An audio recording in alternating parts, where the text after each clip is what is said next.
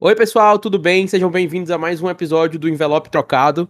Como vocês podem ver aí pelo título, a gente vai falar hoje sobre Avatar, O Caminho da Água, sequência do James Cameron, lançada 13 anos depois do filme original. A gente vai discutir tudo sobre o que achamos dela aqui. Tô aqui com a Grazi mais uma vez. Oi, Grazi. Olá! Para comentar sobre Avatar 2, eu tô aqui com dois convidados muito especiais, começando com a Beatriz Carvalho, direto do mundo do esporte, aqui agora falando sobre cinema. Oi, Bia. Fala, pessoal! Oi, Fabrício, Grazi, João Lucas. É, assim, as minhas opiniões vão ser bem senso comum, né? Porque eu vi o primeiro um dia desses, então, mas já estou encantada com tudo. Irei contra a Grazi, que é hater, mas é um prazer estar aqui com esse, essa nova produção de dois colegas que eu gosto muito. E que, para falar de cinema, que não é uma coisa que é a minha área, mas que eu curto muito também. E sempre nas pré-estreias com o Fabrício e com o pessoal. E bora lá, bora falar de Avatar. E também tô com ele, o maior canalha que eu conheço, o maior vagabundo de Fortaleza, João que Lucas. É isso, que é isso, já começa assim. Te amo, meu irmão. Tudo bom? bom? Tudo bom, meu querido. Um prazer estar aqui, viu, Grazi, Bia. É uma honra, uma honra, meus, meus ídolos cinéfilos. Vamos lá. A gente vai começar falando sobre Avatar, o caminho da água, de forma bem geral, assim, cada um vai dar mais ou menos suas impressões, e depois a gente vai destrinchando temas mais específicos. Também quero que vocês, por favor, comentem qual é a relação de vocês com o primeiro filme, é, o que, é que vocês acham, e como é que vocês foram para essa sequência. Eu vou começar aqui. Eu vi o primeiro Avatar no cinema quando ele estreou, e eu lembro que a gente foi, porque eu fui com meus pais, o meu irmão e o Tutão, meu primo. A gente foi numa sessão que foi tipo dia 31 de dezembro, faltando poucas horas pra virada do ano. E o filme tinha estreado, sei lá, umas semanas antes, né? Que ele estreou no meio de dezembro também, que nem esse novo. E a gente só foi ver por causa de todo o, tipo, boca a boca que cresceu sobre o filme. Como ele era impressionante, como os efeitos eram legais, e tinha que ver no 3D e tal. E essa, tipo, nessa reta final do ano, essa era a sessão que a gente tinha encontrado. E quando eu fui, quando eu assisti o filme, sei lá, tinha 12 anos, eu saí maravilhado do cinema, porque era uma das coisas mais incríveis que eu já tinha visto, assim. Uma das maiores experiências que eu tive no cinema. E agora a gente reassistiu em setembro, né? Que a Disney relançou o primeiro no cinema. E continua uma das melhores experiências que eu tive numa sala de cinema. Ele é. O primeiro Avatar é imersivo de uma forma que pouquíssimos filmes conseguiram ser depois dele popularizar o 3D, né? E aí, então, para essa sequência, eu fui com expectativas bem altas, porque é um filme que eu gosto muito. Ele tem algumas críticas ao roteiro e à construção da história, mas que para mim não são problema, não foram problemas de todas as vezes que eu vi. Eu acho que assim é uma história simples e com mensagens muito diretas, mas que funciona muito. E assim, o segundo, eu saí completamente arrebatado da sala do cinema. Ele consegue ser ainda mais impressionante que o primeiro no quesito visual.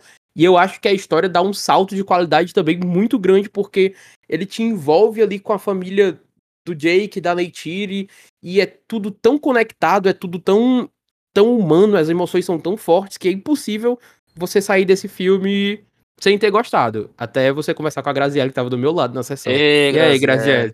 Já começa assim, é?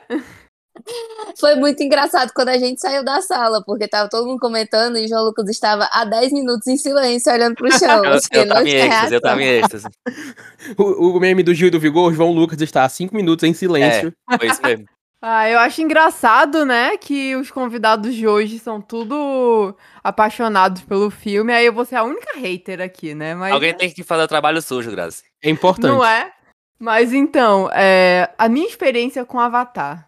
Eu não lembro exatamente por que eu não vi Avatar na época que ele saiu, o primeiro, né? Eu acho que eu tinha um pouco de, de abuso, assim, de todo o hype e tal.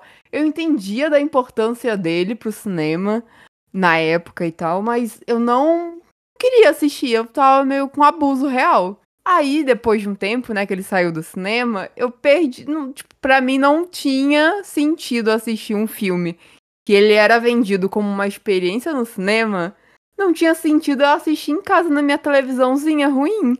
Então, assim, por isso eu nunca vi Avatar até um dia desses. A minha primeira experiência com Avatar foi agora nesse relançamento, antes do, do segundo, né? Então aí eu fui lá, né? Vamos lá ver essa grande experiência no cinema. E assim, mesmo com o passar de mais de 10 anos, é impressionante como o primeiro filme continua sendo uma obra muito bonita visualmente. É, não parece um filme que já tem mais de 10 anos. É, a parte técnica é absurda. O que mata Avatar pra mim é de fato o roteiro. A história é muito fraca. Isso falando do primeiro, né? A história é muito fraca, os diálogos são extremamente bregas. E aí isso me tirou muito do filme. Apesar de ser uma coisa visualmente muito bonita, aí quando alguém abria a boca já caía por água abaixo, assim, pra mim.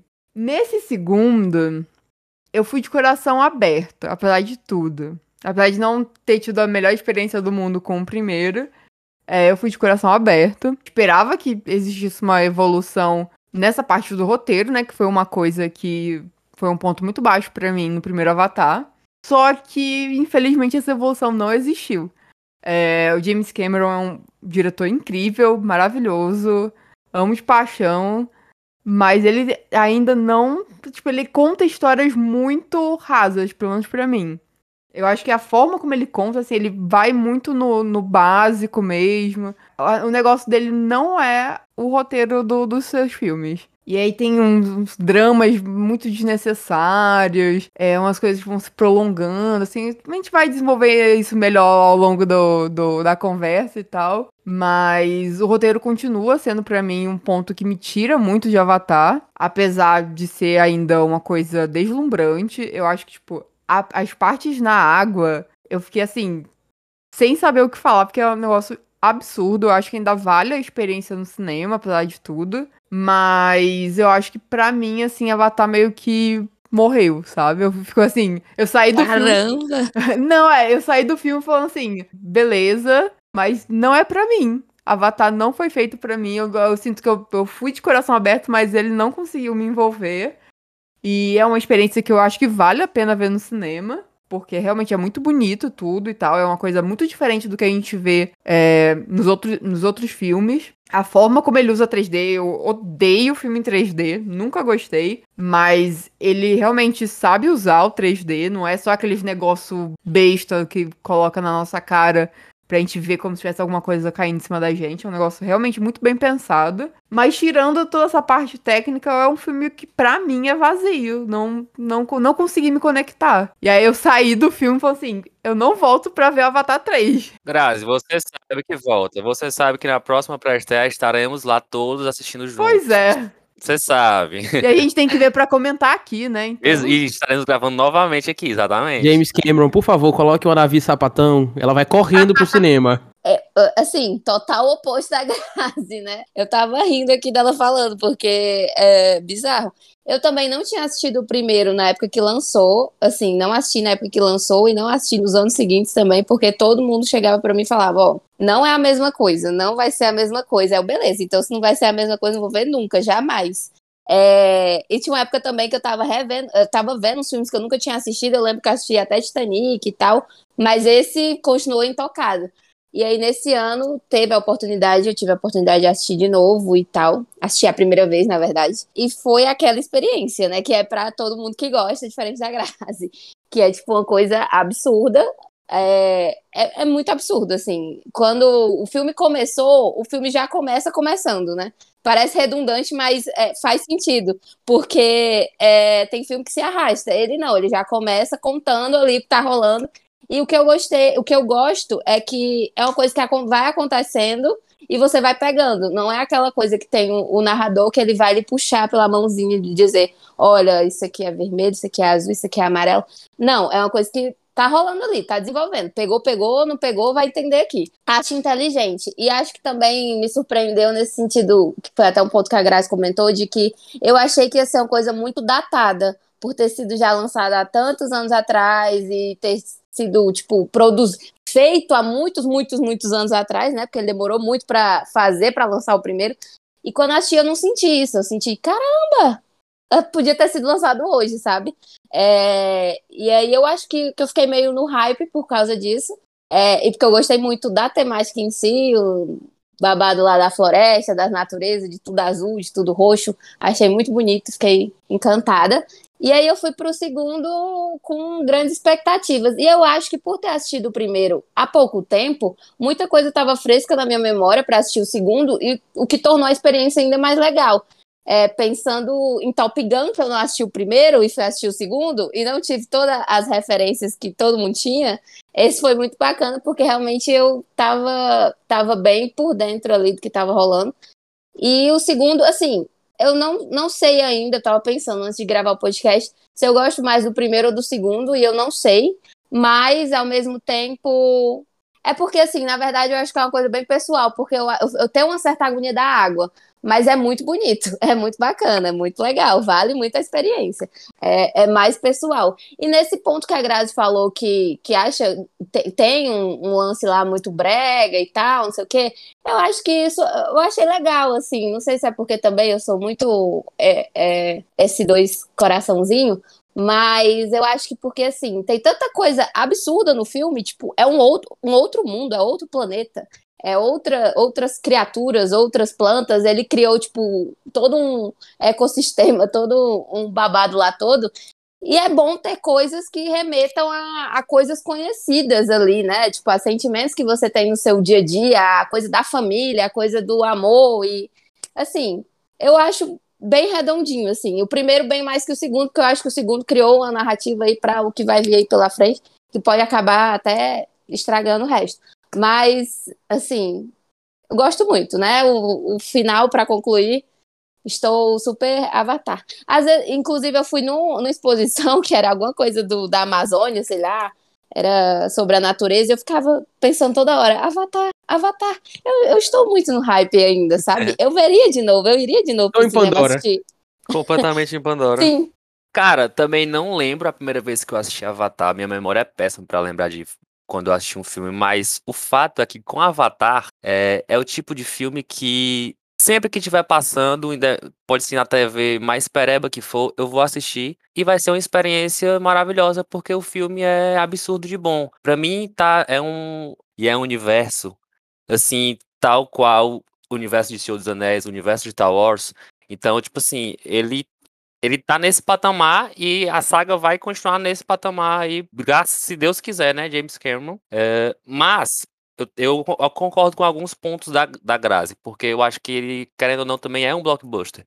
Então, não é o roteiro mais requintado, mais profundo. Então, ele, ele se mantém na sua história de aventura com um universo grandioso e, e absurdo pra gente. É realmente impactante você tá assistindo no 3D e tá por dentro das florestas de Pandora e tá nas, nas montanhas flutuantes. Então é uma coisa assim, visualmente é impecável. Se pá, uma das melhores, da, a melhor coisa visual que eu já vi na minha vida seria Avatar. Agora, em relação a roteiro, realmente tem, tem, tem nossos pontos, assim, de, de que é um pode ser um pouco raso. Agora, comparando com o segundo, já comparando com o segundo, eu sinto que tem um pouco de, de, de ciclo, né? Aí é, ele. Que bom que foram uma espera de 10 anos, porque se tivesse sido um, um atrás do outro, com dois anos, três anos de, de espaço aí, eu acho que seria mais repetitivo, assim, logo de cara. Mas eu acho que é, é um ciclo. O primeiro Vamos, vamos falar mais na frente, mas eu acredito que seja um, um ciclo mesmo esse, esse segundo filme. Vamos ver aí o que é que vem no terceiro, né? Medo do que, do que pode acontecer, mas vamos confiar que, que vem coisa boa. Eu amei o. Ainda bem que teve 10 anos aí, porque ia ser muito repetitivo. Ainda bem que teve esse tempo pra gente esquecer, né, da história. E aí ele poder contar de novo a mesma história. Tem que ter o um respiro, né? Bicha imunda essa graziana. É bonito, imunda, imunda. Gente. É isso. Mas, ó, contextualizando rapidinho o que o João Lucas falou, o Avatar 3 tá gravado. Agora me foge da memória se eles já gravaram o 4, mas eles tinham gravado meio que juntos. Eu e o, James Cameron... o 2 e o 3 que eles gravaram juntos. Pronto. Não, não, sei se tá completo o 4, se tiver começado também, deve ter. O 3, até onde eu sei, tá completo, que é o que o James Cameron falou, é, ele deu entrevista agora divulgando o segundo, dizendo que o terceiro tá feito e que ele pode funcionar como um, um fechamento pra franquia, caso ela não seja tão bem sucedida quanto ele espera. Se não der para prosseguir pro 4 e pro 5. Então o 3 seria meio que um.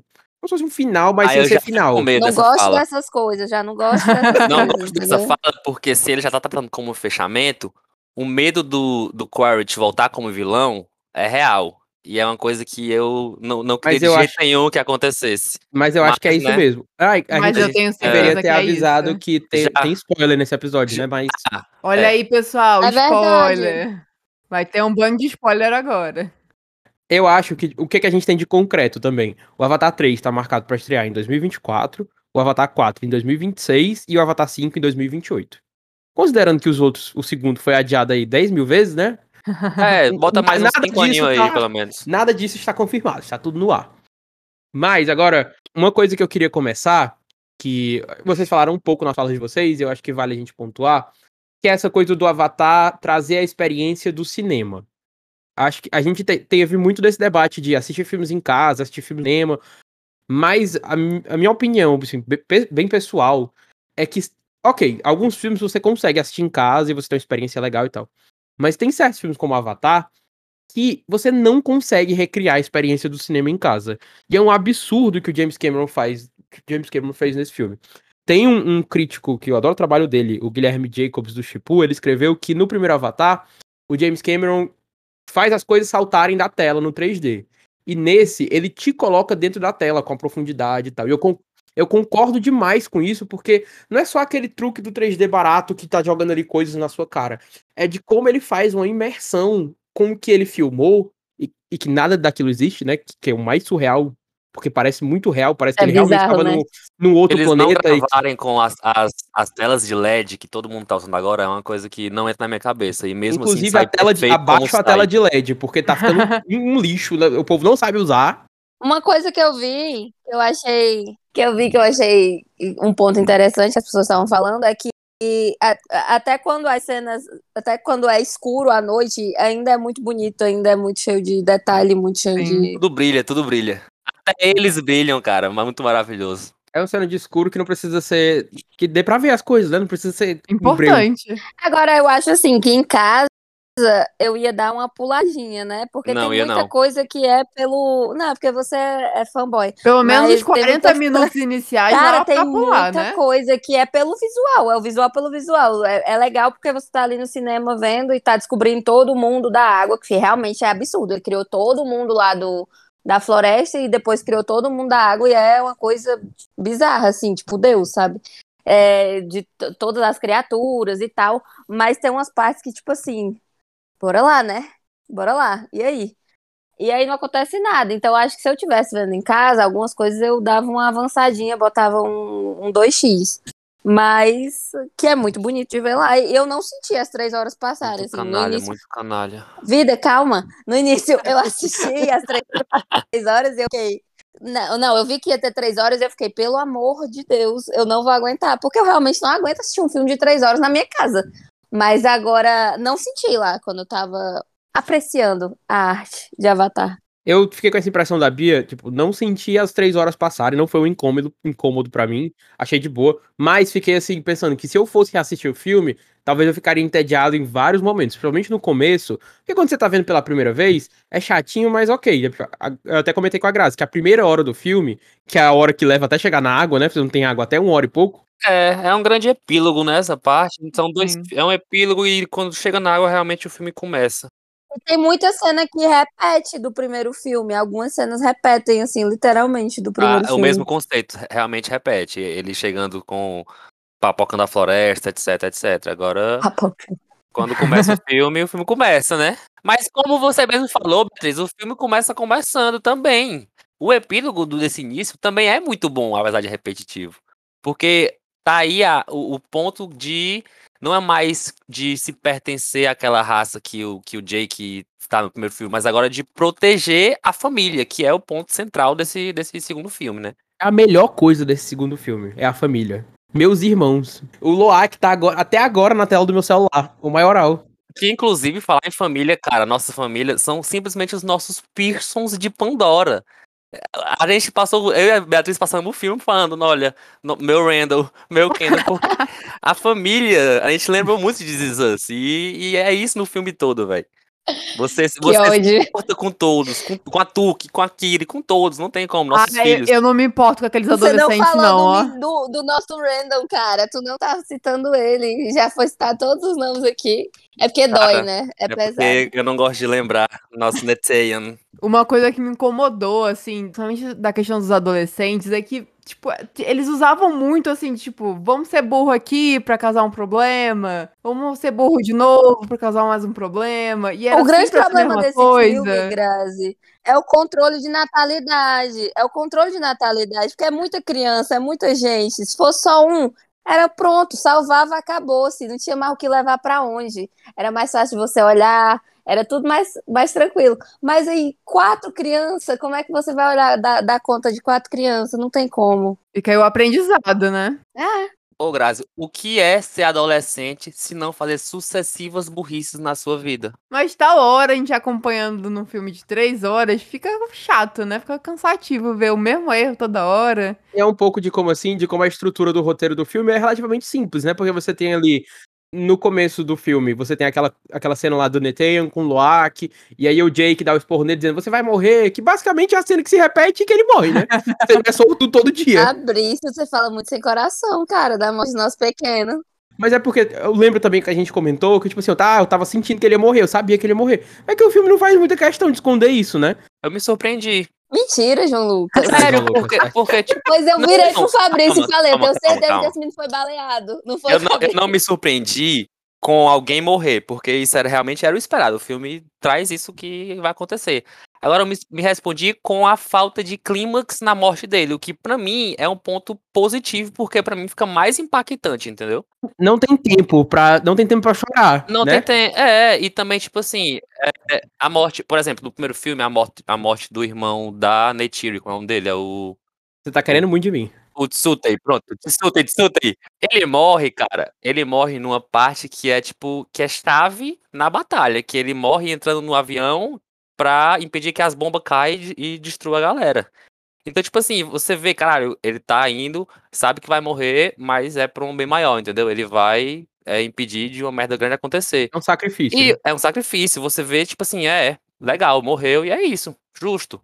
Agora, o Netenha, no segundo filme, cara, ele morre salvando o irmão, fazendo o que ele fez na primeira vez e o pai dele deu esporro, sempre fazendo, é, sujando, né, limpando, quer dizer, a merda do irmão mais novo. Mas é, tipo, é uma coisa que toda hora cobravam ele que ele tivesse cuidando do irmão, né? Tanto que Isso, tem uma isso, parte é. lá que, ele, que a mãe dele fala.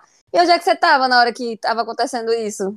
Sabe? Então acho que faz sentido, assim. É Não, um- faz muito sentido, mas o meu ponto é que, tipo assim, não é um clímax pra. Isso mostra mais ainda como esse filme é sobre família.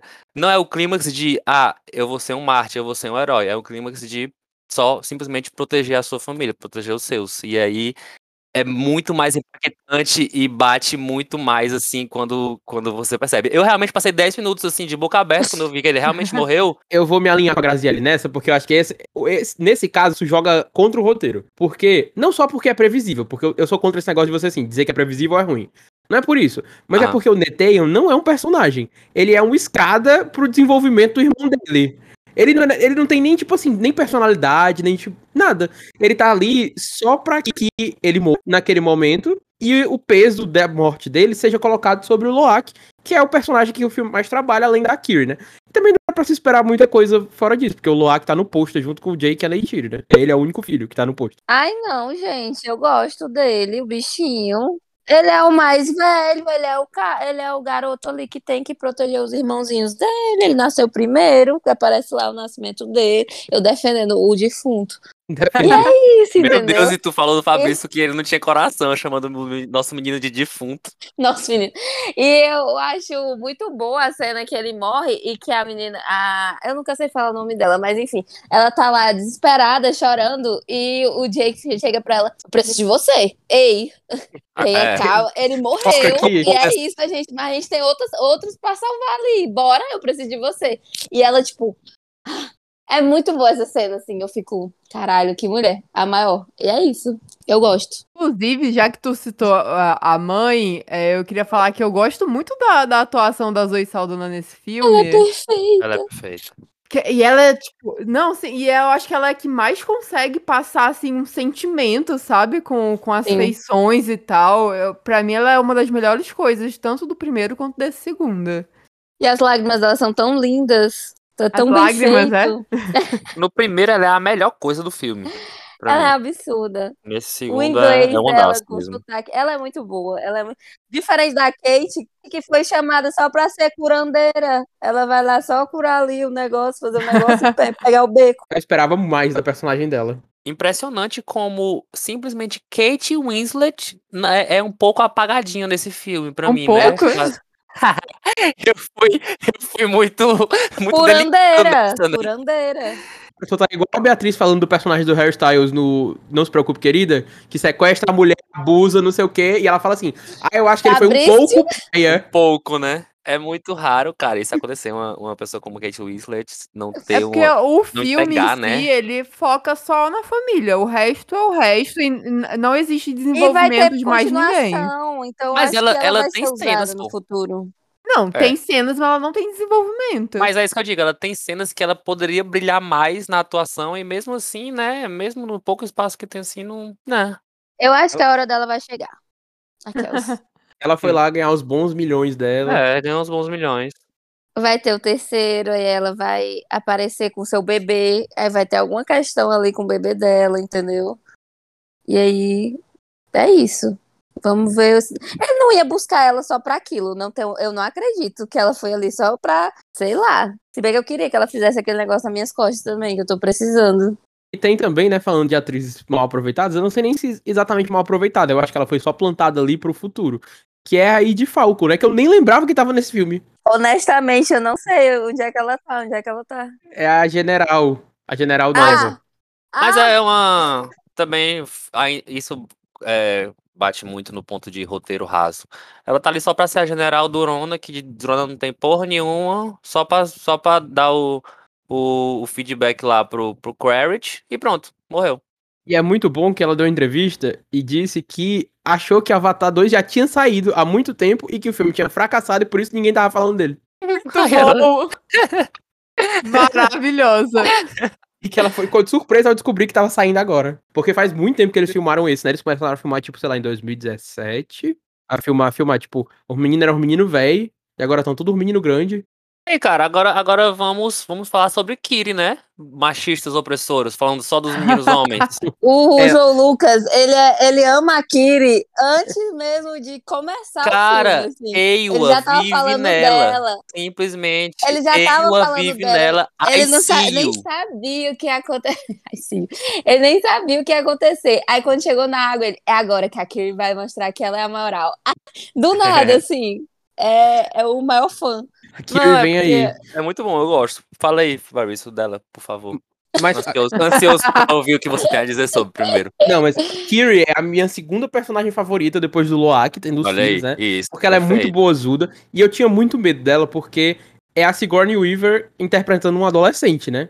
E no começo, é tipo assim, é meio esquisito porque é a voz de uma senhora saindo de um adolescente. Mas eu acho que em tal momento ali ela consegue encontrar um, um meio tom. termo que não fica não tão, não fica tão estranho.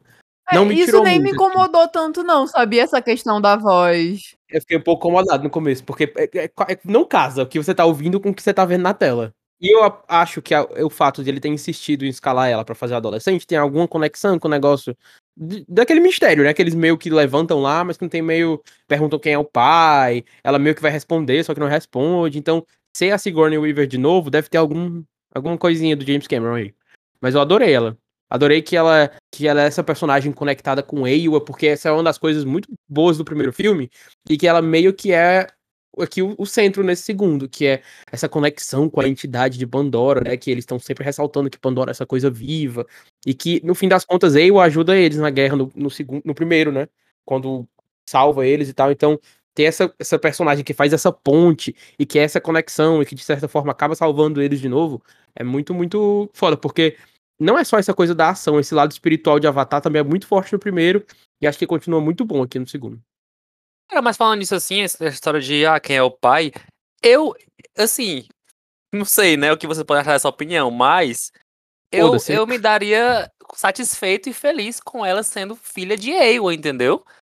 Porque é, é um mistério de como ela foi concebida e, e por que que não pode ter sido na hora que, que a Grace, né, foi virar Avatar totalmente, assim? Por que que ela tem essas conexões com, com Pandora, entendeu? Ela, ela consegue, você vê que ela controla algum- alguns bichos, né, de Pandora, assim, então é... fica aí. Eu fiquei com essa boca traseira de, ah, será que é, ela realmente. Essa conexão é por conta de ela foi consumida por Ray ou alguma coisa do tipo, entendeu? Pode ser, eu, eu acho que é uma grande possibilidade. A Jesus do filme de Avatar. A Jesus.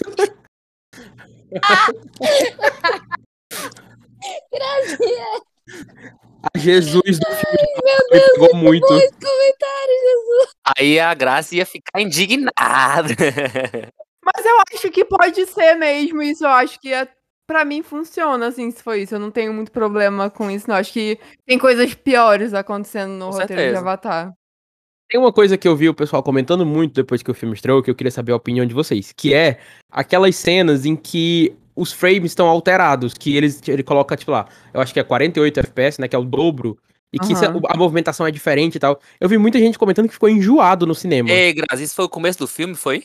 A gente tava até comentando que tinha falado que os efeitos visuais daquela parte do começo do filme, Não, dos, eu não dos ícones sei. voando, É, eu, te- eu sei que tem uns momentos que são bem- que eu achei bem estranho, mas eu não sei quais são esses momentos que tem esse essa diferenciação de frame. É, eu também Lá não sei, ó, tipo.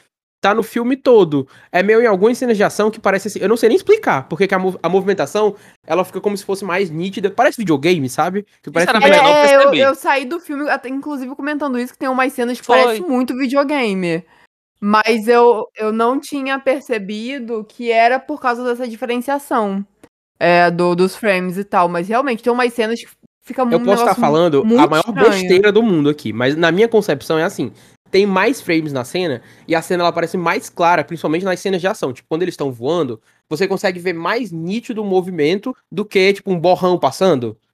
Quando- Sei lá, quando o personagem tá correndo ou quando ele tá pulando, você vê o movimento com mais clareza do que, entendeu? E o Aham. aí ele parece um pouco, não é nem falso, é tipo assim, quase como se fosse simulado, mas é justamente porque tem mais frames, então você tá vendo mais do Mais movimento. real, né? O que Ele eu vai- ouvi, na verdade, é que o filme todo é feito com mais frames, com 48, e algumas cenas ele colocou com, com 24, que é o normal. E aí, por isso a gente sentiu. Especialmente nas cenas aquáticas, aéreas e de combate. Mas é com mais ou com menos? Com Correspondente da mais, com Choquei, 48 Ah, quadros. pode crer. Correspondente da Choquei, direto de Pandora, grave, Oh. James Cameron. Cara, eh, eu não percebi no decorrer do filme, do meio pro final, não, essa diferenciação, e nem achei nenhuma cena mal feita. Agora, no começo, principalmente eh, na cena à noite, dos ícones voando, a movimentação da asa deles, pra mim, tava muito a luta de, de Killmonger e Pantera Negra no primeiro filme, entendeu? Tava muito. Tava, mu... tava muito videogame, cara. Tava, tipo assim, um movimento engessado da asa batendo, entendeu? Realmente eu, eu, eu senti, assim que eu bati o olho, eu vi. Cheguei, eu olhei, eu olhei pra vocês no cinema, mas vocês não, não olharam pra mim de volta. Então. Deixaram sozinho, né? É, mas foi isso. Eu, caralho, naquele, não, que tô- tá mal feito. Mas aí depois do filme, realmente, pra mim, não. Não consegui perceber nenhuma coisa mal feita, não. Pegando carona nisso do visual, é tipo assim, eu acho que é uma benção e uma maldição, porque o filme é belíssimo, é tudo de bom, mas aí ele eleva muito sarrafo pra você assistir qualquer outra coisa hollywoodiana, que é a coisa mais medíocre do mundo depois. É, eu fiquei pensando, tipo, o filme que eu assisti depois de assistir Avatar, o filme, tipo, outro filme que eu vi foi Adão Negro. E é Que terrível. é o filme muito mais feio. feio do ano. E não é, não é- não é feio porque os efeitos são feios, é porque o filme é feio. As cores são feias, tudo é feio. Como diria nossa amiga Isabela, é um filme do Zack Snyder dos anos 2000. Quando eu tava fazendo maratona de Oscar mil anos atrás, que eu fui assistir Aranha Verso e na sequência fui assistir Detona Ralph. Aí assim. Ei, Ei, mas não, Detona não, Ralph não, é não. perfeito. Não, não tô falando que é ruim, tô falando que é diferente. Você vai assistir. uma Diferente coisa- é uma coisa, ruim é É outra. diferente. É diferente. É mas os diferente, dois é são- filmes são bons. diferente. Aham. Vamos lá, continua. Vai ser uma obra-prima, né? Mas. Dr. Ralph é bom, pô, os Hum. efeitos, não acho É ruim. ótimo, ótimo. Avatar. Mas voltando pra questão do- dos efeitos de Avatar e tal, no caso, de uma forma, na, na forma estética, né, do filme, mas também falando dos efeitos, é, e aí a gente tá num momento que vem se discutindo muito na questão da Marvel, os efeitos especiais, né, que eles já tiveram várias tretas aí com, com o pessoal que faz os efeitos, e a gente tá percebendo que os filmes seguidos, assim, da Marvel tá perdendo um pouco de qualidade nesse quesito. E aí chegar um avatar e mostrar um negócio assim absurdo, realmente dá um choque, assim, enorme. nesses blockbusters atuais. Kevin Feige, você precisa passar 13 anos fazendo um filme antes de lançar. Ei, É É, isso, eu é o jeito. É porque O- sai o- muita coisa, né, na Marvel. E Avatar é, é uma, uma, uma gestação, assim. É muita coisa longa. e muito rápido, porque, sei lá, o Pantera Negra terminou as filmagens no começo do ano e eu achava que eles iam adiar o filme, e eles não adiaram. E eu acho que não é feio, mas, putz, você vai comparar as cenas debaixo d'água do Pantera Negra novo, que não dá nem pra ver nada, com as cenas debaixo d'água desse filme, você fica... e- e é- isso é mais uma vez o que eu tava falando lá, de bênção e maldição, porque depois que eu vi essas cenas debaixo d'água, belíssimas, nítidas, coloridas, parece que você realmente tá mergulhando, eu lembrei que quando for... no- meio do ano que vem eu vou ter que ver o live action de Pequena Sereia, com a já conhecida assinatura visual dos live actions da Disney, que é uma coisa assim maravilhosa, e vai ser terrível o fundo do mar. Os live action da, os live action da Disney são assinados diretamente pela Rede Record de De televisão. produções. Mas aí, também comentando sobre isso, sobre essa questão visual de Avatar, a gente teve um, sa- é, um tempo muito longo, né, pra esse, mas pro 3 não vai ter tanto tempo assim. E aí, será que a gente vai ter algum. Acho que não dá tempo de ter um, Ah, uma- de um espera, salto, né? Né? É, porque, por espera, né? exemplo, Ah, do, do primeiro pra esse, teve um salto enorme de tecnologia. E assim, o primeiro já foi um É. marco em relação a esse, a isso. Esse segundo já está sendo também. E o próximo, acho que ele não vai ter esse fator, sabe, de, de inovação.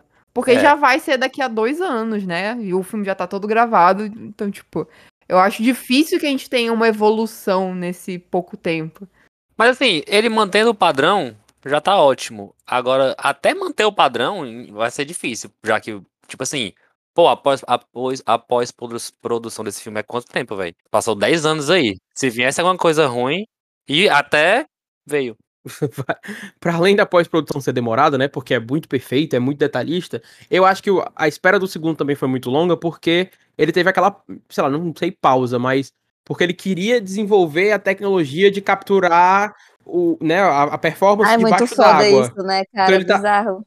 É doido porque ele revolucionou o cinema lá atrás com 3D, e aí as pessoas já esperavam uma coisa revolucionária nesse sentido, tipo, sei lá, o segundo Avatar vai ter 3D sem óculos. Mas não foi isso, né? A revolução que ele traz aqui, que eu acho que é uma coisa que realmente vai impactar a indústria pra frente, é de real como é que você filma cenas debaixo d'água. Tem que ter um antes e um depois desse filme, porque é muito discrepante o, o resultado. Eu acho que Avatar, ele, ele veio com essa marca de sempre trazer uma revolução, entendeu? Por isso que eu comentei isso. Sempre a gente vai, vai esperar algo novo de Avatar. Que o James Cameron vai inventar um negócio absurdo e, e trazer pra gente. E aí eu acho que pro 3, não sei se ele vai conseguir trazer algo novo, sabe? Porque É, Vai, é- é- é o peso da franquia, né? É o- como o Fabrício estava falando, é o peso da franquia. É, não tem como, você sempre vai esperar uma coisa mais revolucionária ainda, e mais e mais, e o hype vai se criando.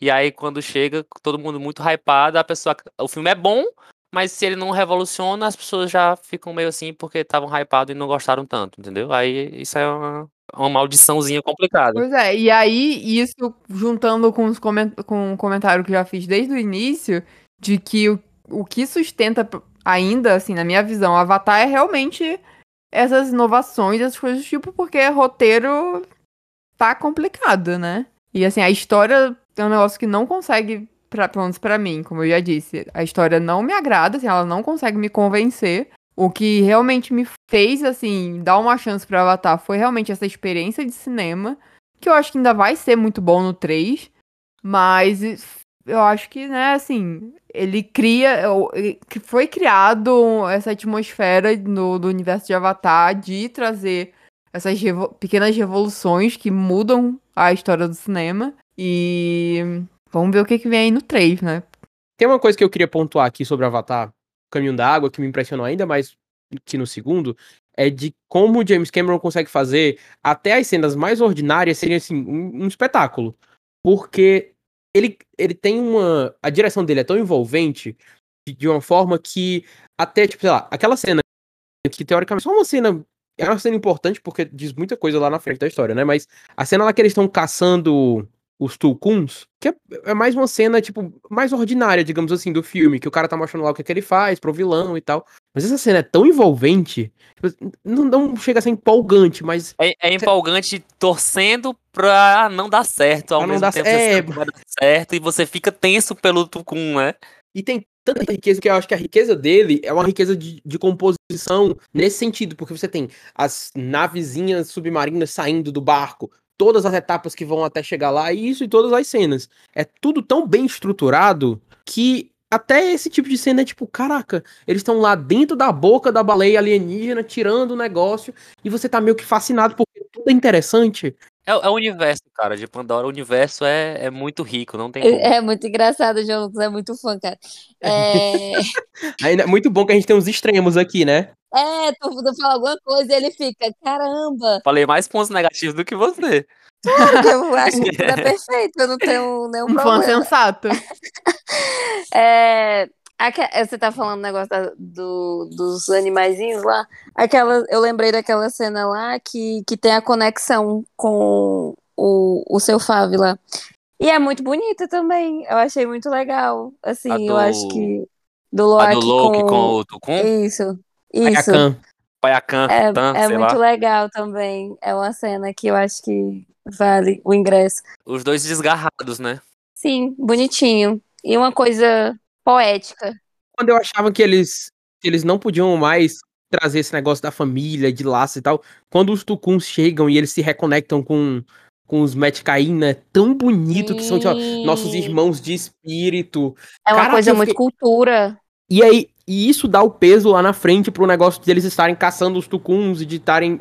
Caraca, é, é tudo tão lindo, é tudo tão, tão Eu não, bonito. eu não sei se foi porque eu perdi alguma explicação, mas até, até essa hora que eles chegam e tem a explicação de que ah, são nossos irmãos, irmãos, irmãs, quase que sai irmãs, são nossos irmãos ancestrais e tudo. E, e não, não teve uma explicação, ah, ele é o Tucum e tal. Pra mim era isso, entendeu? É só um bicho lá que vive em, em conjunto. Mas quando eles chegam que mostra todo, tudo a cultura, né? A cultura se faz muito presente, aí essa parte é realmente muito impactante, muito bonita.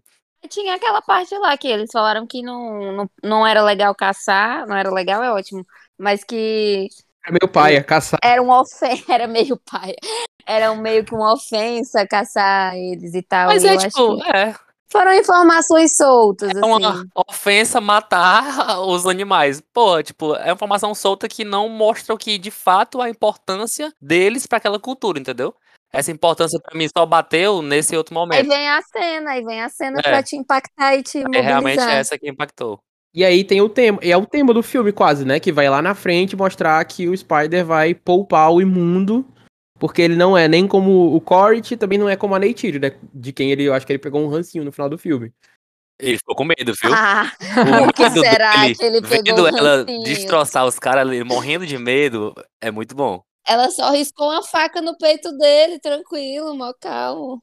Mas eu gosto como ele traça esse paralelo no sentido de ele é o, o vilão, né? O Corrit, e ele é essa pessoa da figura da morte também, mas acho que na visão dele, a Neytiri também tá ali de igual pra igual, né? De, de ameaçadora, de, enfim. É. ne- Nesse filme ela, ela surgiu bem ameaçadora mesmo nesse, nesse ponto aí. Mas a cena dela chegando no barco depois da morte do querido Deiteia é muito boa. Não é pouco boa, não. É muito boa. É flecha na cabeça, é flecha no cara. Ela tá com sangue no olho. Toda aquela sequência, assim, é muito boa. Desde a hora de vamos reagir, e aí ela reage, que aí você sente ali que entrou uma coisa, é muito bom. O eclipse, esse eclipse também é, é, é irado. Que fica lá. Assim, né? Só- Eu só venho aqui pra falar coisa boa. Agora a Grazi vai falar da montagem, que aí ela vai esculachar. Mas ela tá certíssima nesse esculacho. A chata vai falar, vai, chata, fala. Com licença, olha o respeito que tu tá no meu podcast aqui, eu vou te expulsar daqui, Tô menino. folgado, Grazi, desculpa. Não, que isso, mas então. é, mas finalizando aí meus pontos negativos desse filme, é uma coisa que. Assim, no primeiro filme eu não senti isso, mas nesse filme a montagem foi realmente um negócio que foi complicada. Eu acho que nem tanto em questão de ritmo, assim, acho que ele não atrapalhou o ritmo do filme, mas ele tinha uns cortes que vinham do nada e e aí, tipo, e- aconteceu muito de quebrar cenas, assim, e ir pra uma outra cena nada a ver e não concluir as coisas direito. Isso foi um negócio que me incomodou muito durante todo o filme. Aí depois eu descobri que o senhor James Cameron também é, assina a edição desse filme. Então, assim, amigo, tá complicado. Vamos, assim, por mais aulinhas e tal. Vamos parar de acumular função. Eu perdi as contas falando sobre a montagem de quantas vezes esse filme corta pra uma tela preta e que demora a voltar. Sim, Parece quase que vai entrar um comercial. total. É muito. Ficou muito estranho isso. É pra você respirar, cara, pensar, tudo que Ele você tá pensou em absorvendo. tudo, né? É, muita coisa pra absorver, seu cérebro não tá acompanhando. Eu concordo muito com a Grazi. Eu acho que a montagem não atrapalha o ritmo do filme, mas ela é meio desconexa, assim. Ela corta de uma coisa pra outra, sem fazer meio que um link. É uma coisa que tem meio no. Sei lá, nem tudo precisa ser tão interligado nesse nível de detalhe. Mas tem meio na no Senhor dos Anéis da Amazon, a montagem dessa série é meio bizarra também, porque ela, tipo, ela tá aqui, estão dois personagens falando sobre um outro personagem de outro núcleo, e o. Sei lá, o tradicional era que você cortasse pra lá pra mostrar o que, é ele tá fazendo. E não tem qualquer ligação. Você vê lá e vai pra outra coisa que não tem É. nada a ver. E o Avatar ele faz meio isso, às vezes. Assim, você acha que a- linearmente a história tá caminhando pra um canto. E a lógica seria você mostrar alguma coisa nesse sentido. Aí às vezes ele só para no meio e não conclui nada. Às vezes ele só vai pra outra coisa que não tem nada a ver. E é isso aí. É, E isso foi um negócio que me tirou muito do filme, assim, ao longo do, do filme, porque ele quebra, assim, mesmo que não seja exatamente o ritmo, assim, do filme, mas ele quebra a história em si, sabe? E é muito bizarro isso. Eu acho, eu acho que ele, mo- ele quer mostrar demais, um pouco além da conta, que o filme fica longo, mas não fica arrastado. Mas traz isso pra montagem, porque ele fica querendo mostrar muita coisa e paralela à história, sei lá, o que não tem tanta importância de fato. E aí causa isso. E o primeiro, em relação à montagem, eu acho que ele é muito mais, bem mais fechadinho, né? Assim, as coisas acontecem, você nem vê passando, você. É tipo assim, você fica impressionado com a montagem porque tudo se encaixa. Você vai vendo que o roteiro, por mais que possa ser raso, ele é muito bem encaixado. E isso mostra, a montagem mostra muito bem. Pessoal, acho que aqui nós finalizamos nosso podcast sobre Avatar, o Caminho da Água. Quero agradecer demais a Grazi, minha parceira no podcast, e a Bia, o João Lucas, os nossos convidados de hoje, que eu espero que voltem mais vezes, porque o papo foi ótimo. Se vocês quiserem mandar comentários, pergun- fazer perguntas pra gente, comentar a temporada de premiação junto com a gente, é só mandar um e-mail para envelopetrocado.gmail.com. A gente pode ler aqui nos próximos episódios as montagens de vocês. Coloquem coisas sobre a corrida do Oscar, sobre os filmes favoritos. Se vocês quiserem perguntar alguma coisa, o que, que a gente acha. Enfim, fica à vontade aí para usar esse espaço de comunicação com a gente.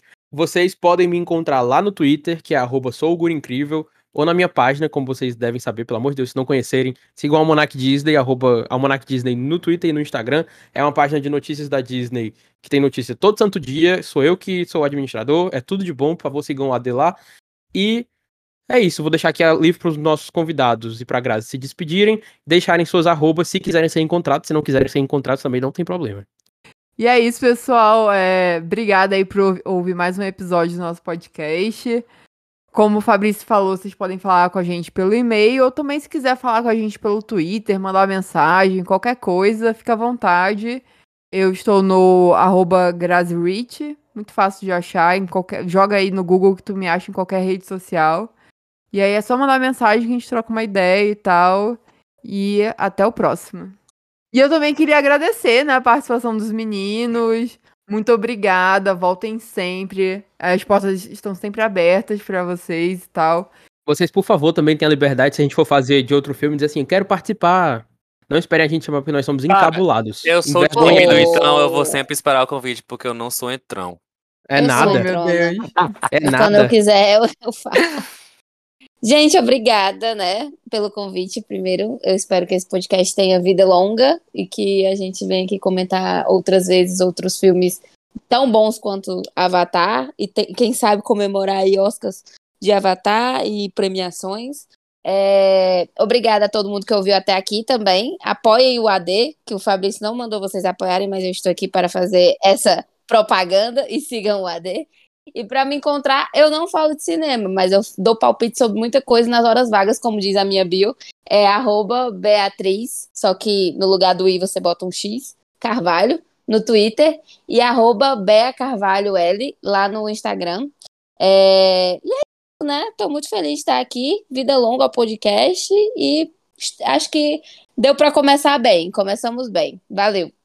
Bom, pessoal, muito obrigado. Realmente muito feliz de estar aqui com vocês, com o convite. Vida muito longa ao podcast. sempre que tiver Fabrício e Grazi falando sobre qualquer besteira ou sobre qualquer grande filme com o Avatar, estarei ouvindo.